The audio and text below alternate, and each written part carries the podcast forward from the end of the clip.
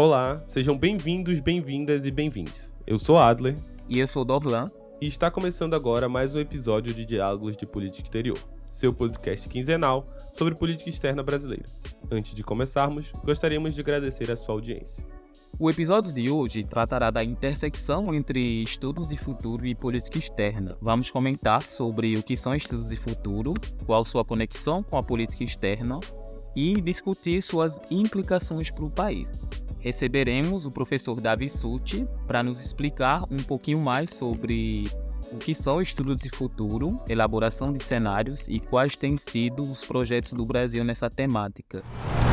Os estudos de futuro são uma área de conhecimento que se dedica a refletir de forma sistemática sobre o futuro.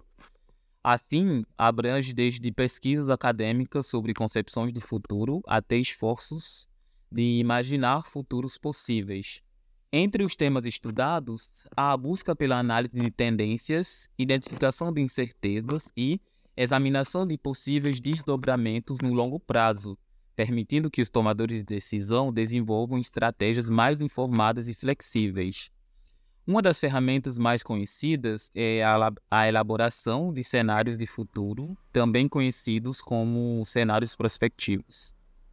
Em 2008, Elaine Marcial e Raul Grumbach publicaram um livro intitulado Cenários Prospectivos Como Construir um Futuro Melhor, no qual eles afirmam que os cenários não objetivam prever o futuro, mas sim estabelecer as possibilidades dos acontecimentos futuros para que as organizações da sociedade possam estar preparadas para lidar com seus efeitos.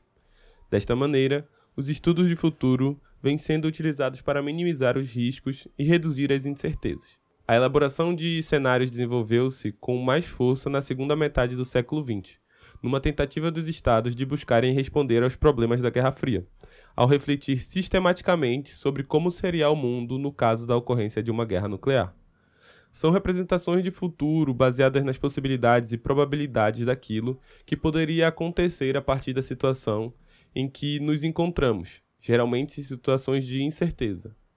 Nesse período pós-guerras, havia muitas incertezas e as organizações militares de países como Estados Unidos e França começaram a desenvolver modelos de simulação de futuro.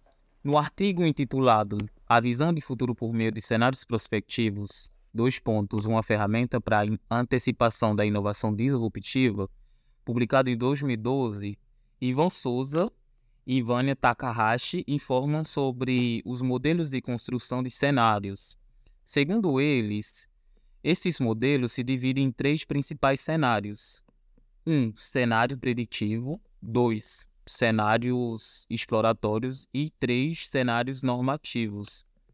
Enquanto o primeiro cenário busca construir o futuro segundo o que acontecerá, o segundo busca saber o que pode acontecer, enquanto o último estabelece como se pode alcançar um objetivo específico. Segundo Ivan Souza e Vânia Takahashi, abre aspas, os cenários preditivos tentam predizer o que vai acontecer no futuro. Estão intrinsecamente relacionados aos conceitos de probabilidade e de possibilidade. Geralmente, essas predições se fundamentam na extrapolação de dados históricos. Já os cenários exploratórios tentam explorar situações ou suposições que são consideradas como possíveis em diversas perspectivas. Os cenários normativos, por sua vez, têm como ponto de partida algumas metas explicitamente definidas, de modo que se busca elencar as atividades necessárias para alcançar tais metas no prazo estipulado. Fecha aspas. Os estudos de futuro desempenham um papel fundamental na sociedade contemporânea, uma vez que ajudam a compreender e lidar com os desafios e oportunidades emergentes.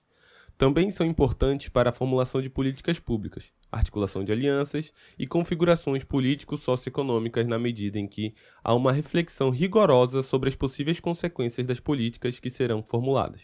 Desta maneira, configura-se como um instrumento acadêmico com implicações para a formulação de políticas públicas e auxilia no processo de tomada de decisão. Seu uso é geral e múltiplo, em todos os aspectos da sociedade, na medida em que ajuda a preparar-se para crises e desastres, por exemplo. Ao identificar possíveis cenários adversos e vulnerabilidades, Os estudos de futuro permitem o desenvolvimento de estratégias de mitigação de riscos, planos de respostas a emergências e sistemas de alerta precoce. Isso pode salvar vidas, reduzir danos e acelerar a recuperação após eventos imprevistos. Além disso, os estudos de futuro permitem antecipar as mudanças em tendências que afetam a sociedade, como avanços tecnológicos, mudanças demográficas, transformações climáticas, inovações sociais e econômicas. Essa antecipação é essencial para a tomada de decisões informadas e para o desenvolvimento de estratégias adequadas, tanto em nível individual como coletivo. E com base nas projeções e análises de futuro, os estudos de futuro auxiliam no desenvolvimento de planos estratégicos. Isso inclui a formulação de políticas públicas, estratégias empresariais, planos de desenvolvimento sustentável, entre outros. No contexto da política externa brasileira, os estudos de futuro podem trazer várias contribuições, como a antecipação de tendências globais, a identificação de oportunidades e riscos ou ainda a construção de parcerias estratégicas. De fato, através dos estudos de futuro, é possível ponderar as principais tendências e transformações globais que afetarão a ordem internacional, como mudanças climáticas, tecnologias emergentes, deslocamentos demográficos, entre outros. Essa antecipação permite que o Brasil se prepare e se adapte a essas mudanças, adequando suas políticas e posicionamentos estratégicos. Ademais, ao explorar diferentes futuros possíveis, a elaboração de cenários prospectivos pode ajudar a identificar oportunidades e riscos para a política externa brasileira. Essas análises podem abranger áreas como comércio internacional, diplomacia, cooperação multilateral e projeção de poder. A identificação precoce de oportunidades pode permitir que o Brasil aproveite vantagens competitivas e se posicione de forma favorável em relação aos outros países. Com base na elaboração de cenários, o Brasil pode identificar países e regiões com as quais pode estabelecer parcerias estratégicas. Isso envolve a compreensão das mudanças geopolíticas em andamento e a busca de alianças que fortaleçam os interesses brasileiros em áreas como comércio, segurança, ciência e tecnologia, energia, entre outros. E para conversar mais sobre o tema, convidamos o professor Davi Sutti. O professor é pesquisador de pós-doutorado no Instituto de Políticas Públicas e Relações Internacionais da Unesp, doutor em Relações Internacionais pelo Programa de Pós-Graduação Santiago Dantas, Unesp, Unicamp, PUC São Paulo, na área de Paz, Defesa e Segurança Internacional, mestre em Relações Internacionais pelo Programa de Pós-Graduação Santiago Dantas, Unesp, Unicamp, PUC São Paulo, bacharel em Relações Internacionais pela Universidade Estadual Paulista, Unesp, foi pesquisador visitante na Graduate School of Public and International Affairs da Universidade de Ottawa, pesquisador do Grupo de Estudos de Defesa e Segurança Internacional, o GEDES, e do Grupo de Elaboração de Cenários e Estudos de Futuro, o GCEF. Professor, seja bem-vindo, obrigado pela disponibilidade e espero que aproveite a nossa entrevista. Professor, eu estendo meus agradecimentos à sua disponibilidade. E para iniciarmos o nosso diálogo, gostaríamos de saber como surgiu o interesse pelo tema de estudos para o futuro e a política externa. Oi, pessoal, espero que estejam todos bem. É, eu queria inicialmente agradecer vocês pelo, pelo convite e pelo espaço que vocês estão abrindo aqui no podcast para a gente discutir, é, para a gente conversar um pouco sobre política externa e estudos de futuro. É, eu queria também parabenizar o grupo, parabenizar vocês pelo excelente trabalho que vocês vêm fazendo com o podcast. É, eu acompanho os episódios e, de fato, é um trabalho de excelência espero que vocês consigam continuar esse projeto por muito tempo ainda. Bom, sobre a pergunta de como é que eu me aproximei da, da dos estudos de futuro e política externa, é, eu acho importante dizer que a minha área de estudo é, específica, né, a minha área de estudos não é, é política externa, estou mais vinculado à agenda de debate sobre segurança internacional, mas de fato, é, desde alguns anos, é, eu venho me dedicando ao tema de estudos de futuro, especificamente com, no grupo de elaboração de cenários e estudos de futuro, o GCEF, da Unesp. Né? É, bom, apesar de eu ter feito a, a, a, disciplina de elaboração de cenários na graduação, é, e do grupo de, de, de, elaboração de cenários e estudos de futuro estar tá presente na, na graduação onde é, eu cursei, né, o curso de Relações Internacionais, que é o Unesp de Franca, eu fui me aproximar do, desse, desse tipo de debate e, e do, do trabalho de elaboração de cenários futuros já na pós-graduação, né, já no doutorado, no, no, meu segundo ano de doutorado, quando é, eu ministrei é, justamente essa disciplina de elaboração de cenários para a graduação graduação da, em Relações Internacionais né, da Unesp de Franca. Nesse momento, é, eu me aprofundei mais no tema e comecei a participar das atividades do grupo. Né? É, naquele momento, o grupo é, tinha um outro nome, né? o grupo era o Grupo de Elaboração de Cenários Prospectivos, e recentemente nós fizemos aí uma, uma, mudança de nome para Grupo de Elaboração de Cenários e Estudos de Futuro, justamente para ampliar a, a, nossa abordagem, depois eu posso discutir com vocês um pouco é, essa diferença, né? É, então, depois que eu ministrei essa disciplina em 2018, é, eu comecei a participar de alguns projetos do grupo, né? É, a gente pode destacar o, projeto O Futuro da Universidade Pública e da Ciência no Brasil em 2040. É, foi um projeto muito interessante de, de elaborar, né? Nós levamos aí é, mais de um ano é, na elaboração desse estudo e ele foi publicado é, em formato de livro pela, pela editora da Unesp. Né? Toda a produção do, do grupo vocês podem encontrar é, no site do GEDS, que é o Grupo de Estudos de Defesa e Segurança Internacional, que eu acho que eu posso deixar o link para vocês aqui. É, mas o grupo também esteve envolvido né, e publicou outros trabalhos, como é, um trabalho uh, intitulado Em Defesa da Cooperação, quatro cenários sobre a cooperação em defesa no entorno estratégico do Brasil até 2048, é, e um trabalho já um pouco mais antigo, é, chamado do Eldorado A Selva, Cenários da Integração Sul-Americana para 2030. Atualmente o grupo está tá direcionado a um outro projeto de, de elaboração de cenários prospectivos que busca entender como a tecnologia aplicada à área de defesa, à área de segurança, é, impactará é, a democracia e a autonomia estratégica do Brasil até 2048. Bom, mas, é, como eu disse, a, eu me aproximei desse tipo de temática a partir da elaboração de cenários prospectivos. No entanto, é importante destacar que os cenários prospectivos ou cenários futuros, como a gente gosta de tratar no grupo, é, eles são parte de uma área de estudo mais amplo que são, de fato, os estudos de futuro. Né?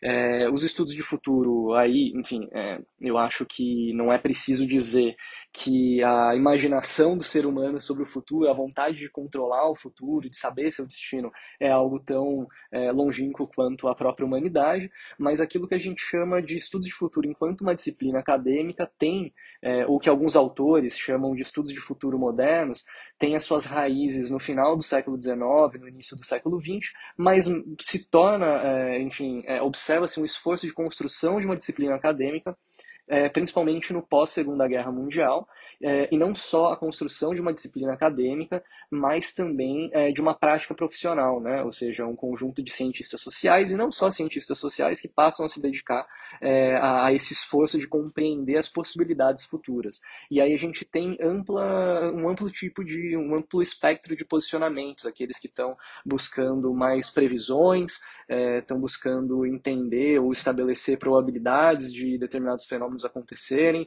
é, pensando em um prazo um pouco mais curto, um prazo um pouco mais longo, os cenários, é, os cenários prospectivos especificamente, os cenários futuros especificamente, geralmente observam um, um horizonte temporal mais amplo e estão menos interessados, estão menos interessados em entender o que é que de fato vai acontecer, mas quais caminhos nos trouxeram até a nossa situação atual e quais elementos, fenômenos podem nos levar a, a, futuros muito diversos, né? Por isso cenários normalmente se apresentam é, um, a, a, partir do estudo de cenários se apresenta um conjunto de cenas, de possibilidades, né? É, e não aquilo que de fato se entende que vai acontecer.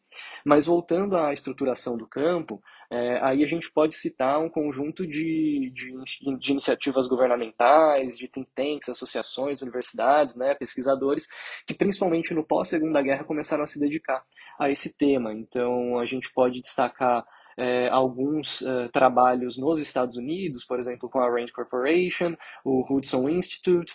É, também na Europa, a gente tem uma grande produção na França, com a perspectiva do primeiro com Gaston Berger e depois é, com Michel Godet. Temos também o Futuriblis, é, do, fundado pelo Jovenel. É, e, enfim, é, depois também a gente pode observar um esforço feito pelo Galtung, né, que é um autor para o pessoal de, de estudos de paz ou de relações internacionais, geralmente associa esse autor é, com é, os estudos de paz, justamente, né, com o Instituto de Pesquisa para a Paz de Oslo, mas ele também esteve envolvido na constituição do campo. É, esse campo depois se amplia, né? existem várias, é, várias abordagens e existem vários focos analíticos, né? aqueles que, é, ainda que o foco inicial estivesse vinculado às preocupações e ansiedades é, políticas do pós-segunda guerra e do início da Guerra Fria, a gente tem depois um, conjunto específico de autores que vai tratar é, cenários, estudos de, de, de futuro no âmbito mais corporativo mas foi somente quando eu comecei a me aprofundar então nesse campo que eu comecei a observar como existem inúmeras iniciativas de organizações internacionais, de organizações é, do terceiro setor vinculadas né, a, a, relatórios e a preocupações com é, o futuro, né, e principalmente com a elaboração de cenários é, futuros, ainda que esse seja apenas uma área. É, a gente vem trabalhando também, e isso me interessou muito, e foi a partir do reconhecimento, né, nesses estudos, de um vínculo muito forte com as relações internacionais que, é, de fato, eu me interessei ainda mais pelo campo, comecei a me aprofundar.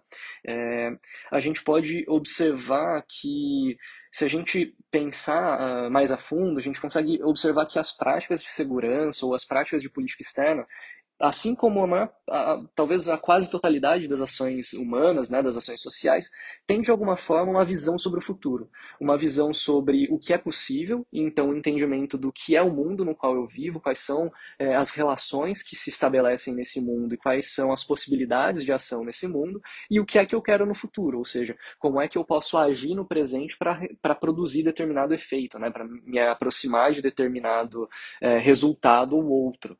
É, e aí, enfim, é, a partir dos estudos de, de futuro, eu comecei a observar a profundidade é, analítica e a, profundidade, a capacidade de mobilização política que pode advir advir né, desse tipo de, de abordagem, desse tipo de trabalho. Né? Então, se por um lado, é, academicamente, a gente consegue é, tentar compreender o comportamento de determinados atores a partir é, da, da, compreensão de como é que eles observam o mundo ou do que é que eles consideram é, como uma possibilidade ou uma impossibilidade de futuro, a gente também pode é, ter uma capacidade de ampliar, é, de ampliar ou de, de alguma forma destravar o imaginário político, indicando outras possibilidades de futuro, outras possibilidades de realidades, de, de relações. Né?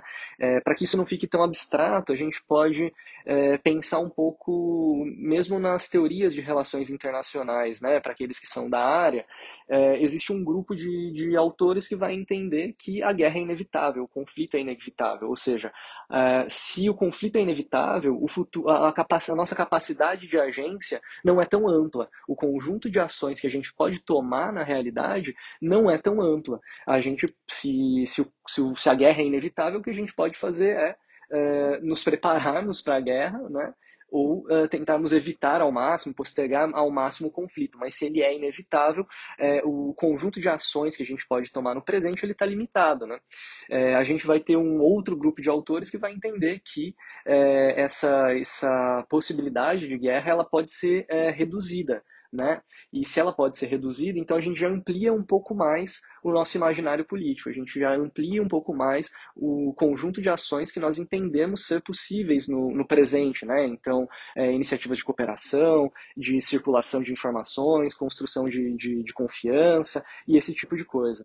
É, aí a gente vai observar um outro conjunto de autores, e aí uh, a gente pode pensar nas abordagens mais contemporâneas das relações internacionais, que entendem que o passado conflitivo uh, ele pode ser absolutamente transformado, ou seja, a gente pode construir formas é, renovadas de relação de relações sociais, de relações entre os estados, a depender do nível de análise que a gente está pensando. Ou seja, a gente tem a capacidade, a nossa amplitude é, da, da, nossa agência é muito maior, né? A, o conjunto de elementos que a gente pode imaginar como possível é muito maior.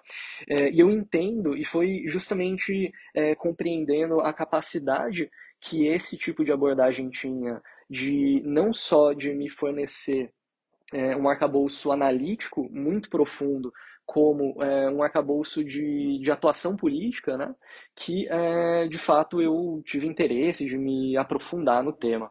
Hum, nós sabemos que a elaboração de cenários é uma tarefa comum na área dos estudos da política exterior, apesar disso, ainda há pouco incentivo para o estudo de futuros de forma científica ocasionando uma ligeira confusão entre a percepção de um ou de uma especialista e a proposta mais metodológica de como a elaboração de cenários. Para localizar o ouvinte do DEPEX, poderia nos explicar como é o estudo de futuro e como ele pode ser aplicado na área das relações internacionais? Bom, essa é uma ótima, essa é uma ótima pergunta, uma pergunta fundamental, né? O problema da cientificidade e do método em estudos de futuro é uma abordagem, é, uma questão tão importante e fundamental quanto controversa. E aí, no âmbito dos estudos de futuro de forma mais ampla, a gente vai ter é, respostas diferentes para essa questão e, consequentemente, métodos e perspectivas diferentes de como elaborar é, um estudo de futuro ou a partir de quais ferramentas é, pensar o futuro, né? É, bom, a grande questão é que, do ponto de vista das ciências mais duras, é, a ciência é a, a, o estudo daquilo que é, ou seja, daquilo que existe. É, o futuro não existe, né? Nessa medida seria impossível estudar algo que não existe. Ele não, está, ele não está lá. Como é que a gente vai mensurar um objeto, enfim, descrever as suas propriedades, é, imaginar é, o seu funcionamento se ele não está lá? Do ponto de vista das ciências mais duras também, é, seria possível observar as relações passadas, observar as características ou as, uh, os elementos presentes, e a partir uh, da identificação de padrões, regularidades, a gente poderia identificar uh, o que aconteceria no futuro, ou em alguma medida prever o futuro. E é partindo da ideia de que o futuro é único é, e de que o futuro é único e, portanto, é, passível de descoberta, é que alguns autores é, principalmente vinculados à noção de forecast, é, no pós-Segunda Guerra Mundial, começaram então a aplicar um conjunto de métodos quantitativos, né, justamente para buscar esses padrões e a partir desses padrões, enfim, métodos muito sofisticados do ponto de vista é, da, da, da, sua, da sua estruturação é, metodológica, para a partir disso tentar, de alguma forma, prever, estabelecer pre, alguma previsibilidade sobre um futuro que é entendido como único, né? Ou seja, se a gente quer prever o que vai acontecer, a gente está entendendo que existe algo no futuro, que a gente está estudando esse algo no futuro. É, o grande problema é que a realidade é, é dramaticamente é, imprevisível, né? E que o futuro está é, de forma está amplamente aberto às possibilidades, né? É, do ponto de vista das relações internacionais, a gente pode ter um exemplo clássico é o de que, enfim, os autores que buscavam regularidades, estudos científicos da, ao longo da Guerra Fria não conseguiam projetar a possibilidade ou a plausibilidade do fim da Guerra Fria ser um fim é, pacífico ou, se não pacífico, não conflitivo, né? na ausência, sem um, um conflito em grandes proporções. Isso nos leva à questão de é, o que, que, com base em que nós aceitamos que um tipo específico de futuro, que uma imagem específica do futuro é crível, né? com base em que nós acreditamos em uma projeção do futuro, é, com base em que nós observamos determinada exposição sobre o que vai ou o que pode acontecer entendemos aquilo como crível. Diante, então, da dificuldade de lidar com essa imprevisibilidade, é, a gente, principalmente quando nós estamos falando de horizontes temporais muito distantes, né? É, em geral, em relações internacionais, em políticas de segurança, de defesa, ou mesmo política externa, a gente está falando de horizontes temporais muito distantes, né? Muitas vezes essas, esses métodos quantitativos conseguem nos indicar alguns é, com maior precisão é, acontecimentos mais a curto prazo, né? Diante dessa dificuldade, então, é, a gente pode ter duas outras atitudes em relação ao estudo de futuro, a como pensar o futuro, né?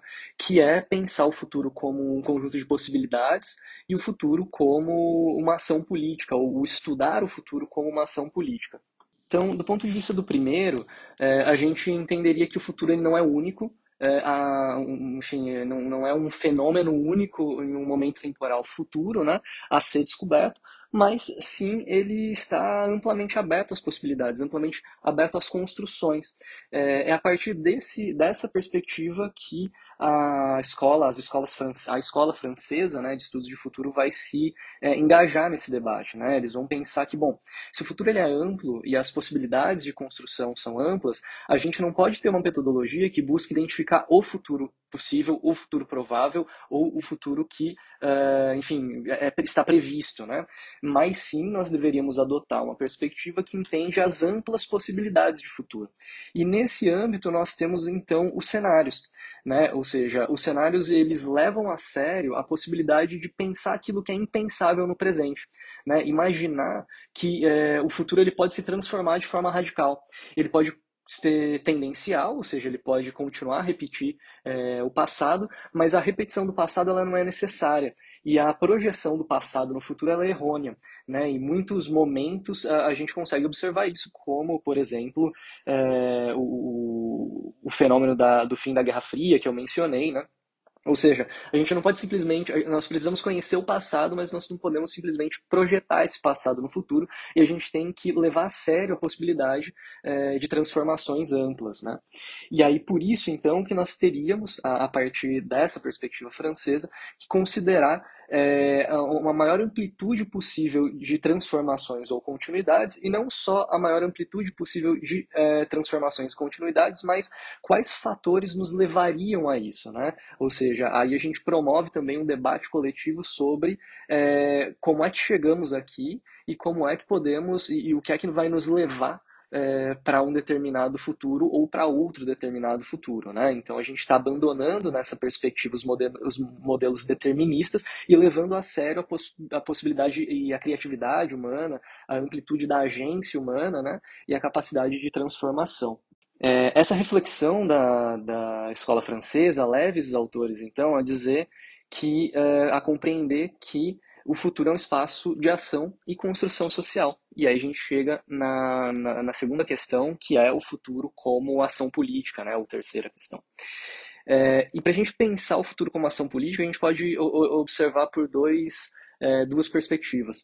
Do ponto de vista analítico, a gente pode entender que a linguagem que nós usamos para é, descrever o futuro, o conjunto de pessoas é, que a gente imagina no futuro, o conjunto de coisas é, que a gente imagina no futuro, está é, claramente, está estritamente vinculado a concepções é, normativas e políticas que nós detemos no, futuro, no, no presente. Né? Então, para que isso não fique tão abstrato, é, a gente pode dar uma, o, o, exemplo de como na, na década de 90, no pós- Guerra Fria, alguns autores é, da segurança internacional, mas também é, isso aparece na produção de alguns militares estadunidenses, principalmente, mas não só, o questionamento sobre a guerra do futuro, ou seja, qual seria, uh, quais seriam as características do conflito, as características das, ame das ameaças que nós veríamos é, finda né, a Guerra Fria.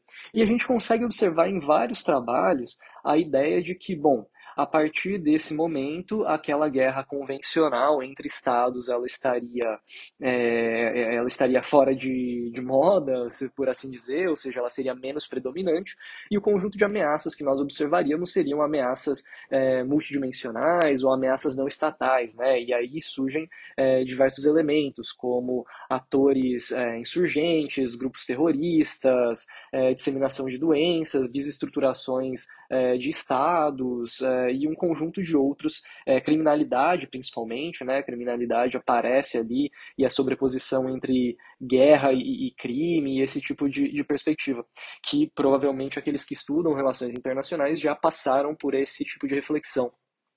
Mas se a gente observar como alguns autores, é, e aqui eu estou me referindo especificamente ao Kaplan, que é um autor estadunidense bastante lido, é, como nos trabalhos dele é, essas ameaças elas são vistas como características é, de determinadas partes do globo, ou seja, é, atribui-se à, à, África, à Ásia, à América Latina é, a característica de espaços de é, insurgência, espaços de desordem, espaços de é, é, a partir dos quais surgiriam as ameaças que colocariam em, que colocariam em desordem, ou que colocariam em risco a vida uh, nos centros, né, nos grandes centros, aí se a gente pensar Estados Unidos e Europa principalmente. Né?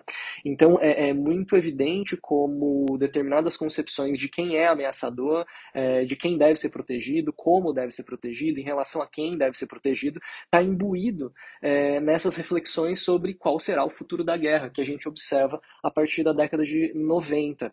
E essas compreensões de mundo também vão moldando políticas, né? principalmente a gente poderia citar nesse âmbito é, as doutrinas de atuação urbana dos, é, das Forças Armadas estadunidenses. Né? Entendia-se então que é, a partir desse momento é, o conflito ocorreria em cidades e ocorreria em cidades porque as ameaças não eram mais aquelas ameaças tradicionais e é, o inimigo seria justamente esses grupos insurgentes que mistura, se misturariam com a população e logo seria necessário uma nova organização do ponto de vista do treinamento, do ponto de vista doutrinário dessas forças armadas. Então aqui a gente tem dois exemplos, né? O, o exemplo de duas coisas. Como é que concepções específicas da, da realidade, né? E aí aqui a gente está falando de preconceitos específicos, né? De hierarquizações entre áreas do globo consideradas é, positivas, modernas, e áreas do globo consideradas bárbaras e atrasadas. É, então, como é que a linguagem e a partir da qual a gente pensa o futuro está é, informado, né? Por esse conjunto de concepções. Então, a gente poderia derivar, né, analisar esses atores a partir dessas concepções normativas. E por outro lado, a gente pode ver como é que ações práticas né, de política externa e ações práticas de políticas de defesa, política de segurança, são diretamente impactadas por essas concepções né, e pelas imagens e projeções que se faz do futuro.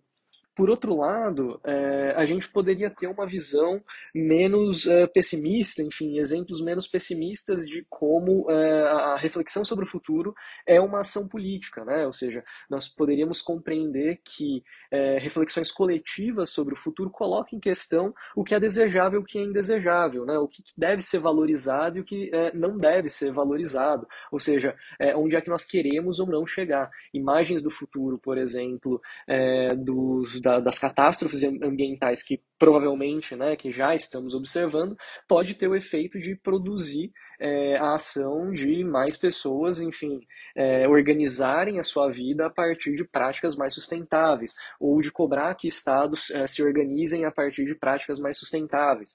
Então, é, nós temos é, o, o o resultado da reflexão sobre a reflexão sobre o futuro, o seu resultado é uma ação política em si. Agora, o conteúdo dessa reflexão e o resultado dessa reflexão ele não está ele não tá dado, né? Enfim, ele é, não está estabelecido. Ele vai, de, vai depender do processo pelo qual, do conjunto de pessoas que são incluídas nesse processo. E o pão diverso é, é, é esse processo de é, compreensão e, e elaboração de estudos de futuro. Por fim, é, eu gosto muito é, daquilo que o, um autor chamado Wendell Bell é, diz quando, quando ele está analisando ou tentando responder a pergunta se estudos de futuro são uma arte ou uma ciência. E ele vai dizer que é, os estudos de futuro eles têm é, na verdade, é, que, que, eles têm um pouco dos dois, né, de, de, ambos os elementos. E ele vai dizer que a arte tem um pouco de ciência, a ciência tem um pouco de arte também. Ele vai dizer que não importa o quão intuitiva seja, sejam os processos artísticos, esses também vão ser produzidos a partir de aspectos técnicos, né, de, de, é, de técnicas e, e, práticas codificadas e padronizadas de como é que se produz uma, uma obra de arte. Da mesma forma que a ciência, ela está vinculada a, a, desejos e vontades humanas, assim como aspectos criativos, imaginativos, a busca por resultados. Né? E, e é assim que eu acho que a gente pode passar para a segunda parte da sua pergunta, né? Porque a segunda parte da sua pergunta é como é que a gente poderia é, dizer para o ouvinte do, do Diálogos de Política Exterior é, como é que é, nós poderíamos de fato executar, né? Ou seja, detalhar um pouco mais de como é que um estudo de futuro ele é produzido. Bom, como eu disse, é, escolhas é, metodológicas, teórico-conceituais vão levar a procedimentos diferentes, mas eu posso falar um pouco que a forma como a gente trabalha isso isso no GCEF, né, no grupo de é, estudos e elaboração, elaboração e estudos de futuro. Bom, a gente trabalha com dois momentos, é, e aí eu entendo, e nós entendemos, que a elaboração da reflexão sobre o futuro ela está assentada em dois momentos. Um primeiro momento de uma análise acadêmica mais detida, né? ou seja, nesse primeiro momento a gente vai tentar levantar quais são os principais atores envolvidos na, no sistema que a gente está analisando, quais são as principais variáveis é, analíticas, explicativas, ou as principais dimensões. A gente vai tentar entender como é que essas variáveis se desenvolveram no tempo, como é que esses, qual é o padrão de comportamento histórico, né? ou seja, como é que esses atores se comportaram no tempo, qual é o conjunto de objetivos que cada um desses, autores, desses atores tem, qual é o conjunto de instrumentos que esses atores têm para fazer valer as suas vontades, né? É, quais são, é, a, qual é a proximidade de interesses e a divergência de interesse entre esses atores. Então aqui a gente está falando de uma pesquisa acadêmica mais dura, né? ou seja, a gente está falando de revisão da bibliografia, a gente está falando de análise de séries histórica, análise de dados, a gente está falando de entrevistas com especialistas, com atores, né, ou talvez com, com atores que estão envolvidos no, no, no tipo de, de processo que a gente está analisando. É, aqui a gente pode se valer de várias ferramentas, mas as ferramentas vinculadas propriamente à pesquisa acadêmica, né, aquela com as quais a gente está mais habituado é, a, enfim, a manejar, né, aquela que gente, aquelas que a gente está mais habituado a, a operacionalizar. A gente tem um segundo momento, é, então, que é o momento da criatividade, ou seja, é o momento em que a gente vai pensar sementes do futuro. Essas sementes do futuro, elas vão estar assentadas, claro, no conjunto de informações que a gente é, levantou e no conjunto de análises acadêmicas que a gente fez no primeiro momento, mas elas também têm que estar abertas às possibilidades, né? Elas têm que estar abertas à possibilidade de transformações do inimaginável, né? O Michel Godet é, que é um autor da escola francesa, vai dizer que o esforço de pensar o futuro é o esforço de pensar o impensável. Né? E aí sempre com esse nó de ter que pensar o impensável uma vez que o futuro está aberto, mas também ter que mostrar uma certa verossimilhança, né? uma, uma credibilidade, aquilo que a gente está tá, tá, tá dizendo tem que soar como crível. É, e, e, isso coloca um nó né? E, e, uma dificuldade que eu acho que é indissolúvel é, e, e vai acompanhar qualquer pessoa que esteja é, nesse tipo, enfim, que esteja é, dedicada a esse tipo de trabalho. Por fim, a gente vai combinando, né? A gente vai combinando as possibilidades é, num processo que a gente chama de análise morfológica. Então, é, o conjunto de hipóteses de futuro que a gente vai estabelecendo a partir desse processo de, de, de pesquisa acadêmica e desse processo de reflexão mais criativa, é, nós vamos combinando em cenas. E essas cenas tem como objetivo é, contemplar o maior espectro possível de transformações, né? Então, desde um cenário que a gente considera catastrófico até um cenário que a gente considera é, mais tendencial e um cenário que a gente considera é, mais disruptivo ou mais desejável. Durante o governo Bolsonaro, o Instituto General Vilas Boas realizou o lançamento do Projeto de Nação, o Brasil em 2035. A tentativa do documento era de impor uma série de políticas nacionais com caráter autoritário em formato do que eles chamaram de projeção. Professor, você já escreveu sobre o tema para a Le Monde Diplomatique e conversou no podcast Chutando a Escada. Gostaríamos de saber se é uma prática comum dos governos brasileiros de produzirem documentos que refletem o Brasil no futuro e quais os principais problemas quando o produz? Bom, sobre o projeto de nação, é, vocês mencionaram né, algumas produções, alguns espaços é, nos quais eu cheguei a, a debater esse documento. É, eu acho que existem acadêmicos que se dedicaram muito mais a fundo às especificidades desse projeto, às especificidades do tipo de proposta política que é apresentada ali. Eu vou me deter a a comentar brevemente é, o que esse documento seria, assim, ou significaria do ponto de vista do que ele se pretende, né, como um relatório de estudos de futuro, né, ou a forma como ele se apresenta. Então, uh, por um lado, é um documento que revela um conjunto de concepções é, retrógradas e um conjunto de concepções absolutamente autoritárias de como um determinado grupo é, social, de políticos, militares, entre outros, compreendem que o país é, deveria ser organizado. Né? Mais do que projeções sobre a, o, o, construções de cenas sobre as possibilidades, é, a, a elaboração de cenas, né, a construção do futuro, é, é, nesse documento me parece mais um recurso retórico, assim, um recurso estilístico de como apresentar é, um projeto político que aí, enfim, tem as suas características é, autoritárias e que outros já fizeram críticas muito mais qualificadas do que a minha.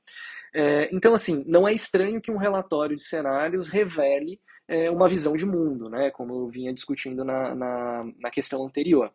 De todo modo, se a gente pensar do ponto de vista dos processos de elaboração é, de um relatório de, de, de, futuro, esse documento ele não responde, né, ele não leva a sério é, nenhum da, nenhuma daqueles momentos que eu apresentei para vocês, né, o momento da análise acadêmica mais é, robusta e o momento da criatividade. Né. O momento da, da análise acadêmica mais robusta, esse documento ele nos, não nos dá indicativos de como é que esse projeto foi produzido ou como é que essa, essa cena, né, porque eles apresentam apenas uma cena, como é que essa cena foi, é, qual é o conjunto de, de, pesquisa anterior que informou essa cena, ou seja, não existe ali é, uma transparência do processo de pesquisa, que é caro né, a, a pesquisa acadêmica e a esse momento é, de pesquisa mais científica, se a gente quiser assim dizer, é, que informa os cenários. Né? Por outro lado, do ponto de vista do, da elaboração de cenários futuro como, futuros como é, um esforço de reflexão coletiva e de é, compreensão das possibilidades, da amplitude do futuro, esse documento não leva a sério a amplitude do futuro, ou seja, apenas uma imagem, uma cena específica é construída. Né? Existem vários mini cenários, mas esses mini cenários eles respondem a uma única situação, ou seja, é, não se diz ali o que é que pode acontecer, se diz ali o que esses, estritamente o que esses autores querem que aconteça, né? o que aqueles que produziram o documento querem que aconteça. Existe aí então uma restrição das possibilidades, uma restrição do imaginário político político sobre o que é possível, é, o que é desejável. É, então, é, me parece que, do ponto de vista, se a gente for analisar a qualidade desse documento enquanto um estudo é, de cenários, enquanto um estudo, um relatório de estudos de futuro, é, eu faria essas duas críticas, assim, do ponto de vista mais metodológico. Por fim, Recentemente, você e Bárbara Mota publicaram um artigo que, na nossa tradução, é intitulado de, abre aspas, Política Externa Brasileira para a Guerra na Ucrânia mudanças de não alinhamento, contrafactualidade e perspectivas futuras. Fecha aspas. E três perguntas sobre o futuro da política externa brasileira norteiam o trabalho. Se o Brasil será um mediador viável para o fim da guerra, se o país vai escolher um lado do conflito e se vai se manter engajado na agenda. Assim, gostaríamos de saber se é possível você nos contar um pouco mais sobre esse artigo e quais foram as conclusões sobre as perguntas citadas. Bom, de fato, é, a professora Bárbara Mota e eu é, publicamos esse artigo recentemente, né? É, é, importante dizer que esse artigo ele não é nesse, ele não é um estudo de cenários futuros, né? Ele não foi produzido a partir é, estritamente a partir de uma metodologia de elaboração de cenários futuros, é, que é uma metodologia muito extensa, né? Que demanda um, um tempo muito amplo e, e, às vezes um conjunto grande, uma equipe grande de pesquisadores, mas é, o artigo foi sim inspirado é, nesses, é, nessas etapas da elaboração de, dos cenários futuros, né, que eu comentei com vocês na, na questão anterior. Principalmente do ponto de vista da construção de sementes de futuro e da análise morfológica, ou seja, da combinação das possibilidades. Então, esse artigo ele está é, em uma edição especial da Globalizations, cujo objetivo era pensar a guerra da Ucrânia e a política externa de alguns países para a guerra na Ucrânia, né? E é, perspectivas do futuro desse conflito ou dos futuros é, da, do futuro do, do comportamento da política externa desses países em relação a esse conflito. E foi justamente isso que nós fizemos, né? É, nós pensamos então a política externa brasileira para a guerra na Ucrânia. É, nós inicialmente fazemos uma reflexão sobre é, o engajamento histórico do Brasil na agenda de segurança internacional, é, enfim, mostramos como o Brasil é, se apresentou como se apresentou para esse tipo de agenda, para esse tipo de debate internacional, seja participando de missões de paz ou mesmo com algumas outras atuações, como é, a, o conceito de responsabilidade ao proteger, né? Posteriormente, a gente vai mostrar que o Brasil, como vocês bem sabem, é, passou por duas, por duas gestões, né, por duas presidências estritamente distintas do ponto de vista da política externa, desde o início da guerra até é, o momento atual, né, e a gente vai argumentar que enquanto a política externa do governo Bolsonaro para a guerra da Ucrânia foi uma política externa de não alinhamento inerte, ou seja, é, de não assumir nenhum posicionamento específico, nenhum dos lados do conflito, mas também não assumir uma posição proativa em relação a esse conflito e mais responder às demandas que apareciam a partir deles, né? por isso que a gente chamou de não alinhamento inerte ou não alinhamento passivo. É, o governo uh, Lula, né, o terceiro governo Lula que se iniciou há pouco, assumiu né, na, na esteira da, da transformação é, e do projeto de política externa desse, desse governo, assumiu um outro tipo de, uh, de não alinhamento, que ainda que não assuma um, posiciona, uma, não um posicionamento, mas não assuma nenhum dos dois lados do conflito, é, produziu, enfim, e vem se esforçando para a construção de um clube da paz ou um conjunto de um grupo de países que possam, é, de alguma forma, se apresentar como apresentar uma solução para esse conflito e também uma solução que de alguma forma venha, né, é, que coloque o Brasil como um protagonista internacional, que coloque o Brasil como um ator confiável, um ator proeminente e proativo na agenda internacional. Mas é, aquilo que mais nos interessa, talvez, aqui para a questão de hoje, que são os estudos de futuro. Né? E para pensar, então, é, para traçar cenários futuros. A gente construiu aqui mini cenários, né? não são cenários muito amplos, mas mini cenários sobre a atuação do Brasil, a, as possíveis, as possibilidades da continuidade da política externa brasileira para o conflito da Ucrânia. A gente estabeleceu, como você disse, três é, incertezas críticas. As incertezas críticas são parte dessas, disso que a gente chama de sementes do futuro, né? Ou seja, são perguntas é, para as quais a gente não tem uma resposta exata, mas que é, cujas respostas podem nos levar a futuros muito distintos, né? Então a primeira pergunta é justamente se o Brasil será reconhecido como um mediador viável por ambas as partes do conflito. E aí a gente tem respostas é, muito hipóteses muito diferentes para responder essa pergunta que podem nos levar a, a, situações muito diferentes, né? Então a gente coloca algumas hipóteses aqui que o Brasil ele é sim, ele consegue ser reconhecido como mediador, é, como um mediador viável por ambas as partes, ou uh, que o Brasil ele é reconhecido apenas por uma das partes como um mediador viável, o que inviabilizaria uh, a proposta de política externa brasileira e então produziria uma transformação nessa política externa, ou de fato nenhum dos atores uh, se mostraria, enfim, se mostraria inclinado a reconhecer o Brasil como um mediador plausível. Né? Então a gente tem essas hipóteses para essa primeira pergunta. Para a segunda pergunta é se o Brasil assumiria algum dos lados da guerra.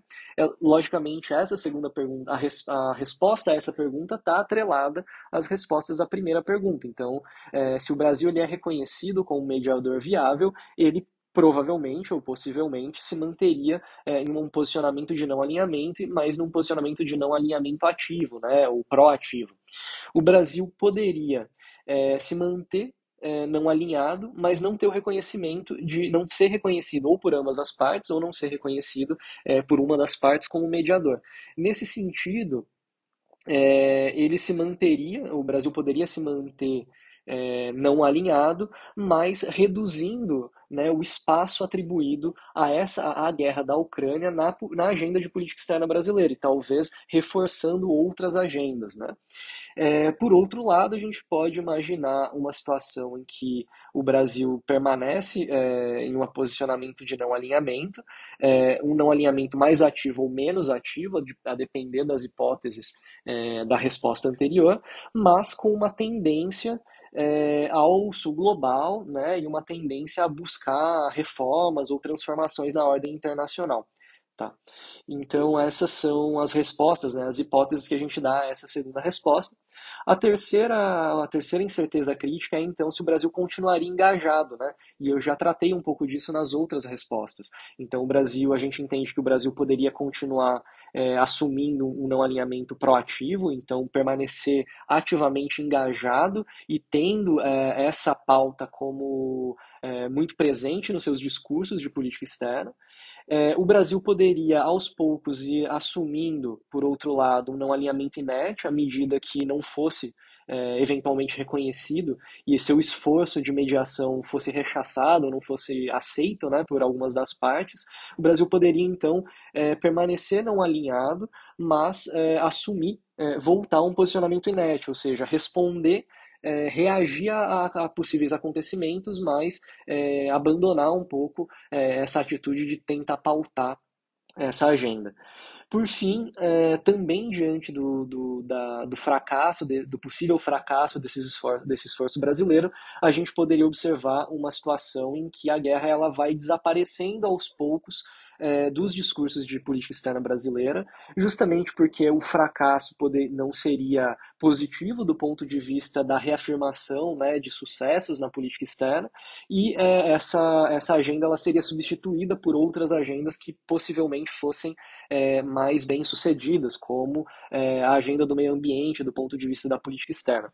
A partir dessas hipóteses, a gente então fez uma combinação de hipóteses e apresentou três cenários possíveis, né, que estão ali é, brevemente discutidos e apresentados no, é, nesse, nesse artigo. Eu entendo que o artigo é, dê algumas indicações de como é que é, instrumentos de estudos de futuro podem é, podem, ser, é, podem ser instrumentais, ou seja, podem ser mobilizados para pensar a política externa. Não é a única solução, não é a solução mais completa, mas é, é uma ilustração de como é que a gente pode capturar é, esse conjunto de ferramentas que vem de uma outra área né, e aplicar, então, a política externa. Professor Davi Suti, obrigado pelas respostas, agradeço de novo a disponibilidade e espero você numa próxima vez aqui no Diálogo de Política Exterior. Até a próxima. Então é isso, chegamos ao fim de mais um Diálogo de Política Exterior. Esperamos que você tenha gostado. Não deixe de conferir na descrição do episódio as indicações destacadas aqui, os links do Instagram, Twitter e de inscrição nos informes semanais. Lá você vai ver também os outros produtos e redes do OPEC. Até a próxima!